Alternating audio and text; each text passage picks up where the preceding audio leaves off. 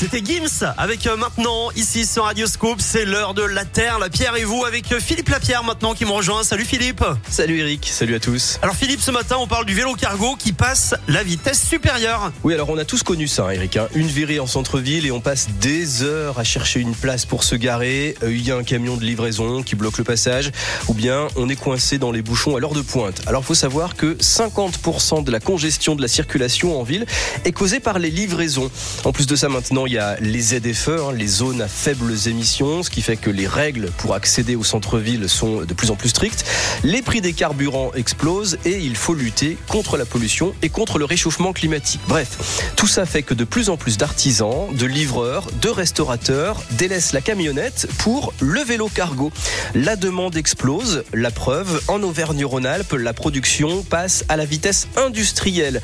Renault Trucks vient en effet d'inaugurer une ligne de montage à Vénissieux, près de Lyon, avec le constructeur Cluster. L'entreprise fabrique un, vélo triporteur, le Frigone, à assistance électrique.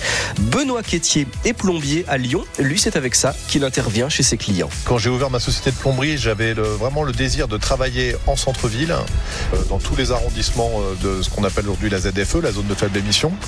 Et euh, bah, ce que m'apporte ce véhicule, notamment, euh, bah, c'est de la tranquillité en termes de déplacement. C'est-à-dire que je sais que globalement, même si on est congestionné au niveau des grands axes, euh, moi je vais pouvoir circuler par des voies alternatives qui sont les voies de vélo, les couloirs de bus, enfin tous les endroits, euh, les pistes cyclables, là où, le- où les, les vélos sont, sont prévus de, pour circuler.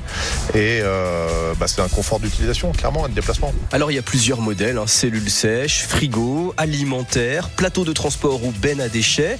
On peut louer à partir de 319 euros par mois ou acheter autour de 20 000 euros. Voilà une solution contre la pollution, les bouchons et les PV de stationnement. Merci beaucoup Philippe, on vous retrouve jeudi. Salut Eric, à plus. Bah oui, demain ça sera Cinescope avec euh, Valentin Chenard. La suite, on se dirige vers les midis. Il y aura Tu connais la chanson, mais juste avant, on écoute Claudio Capéo et puis David Guetta Sia. Voici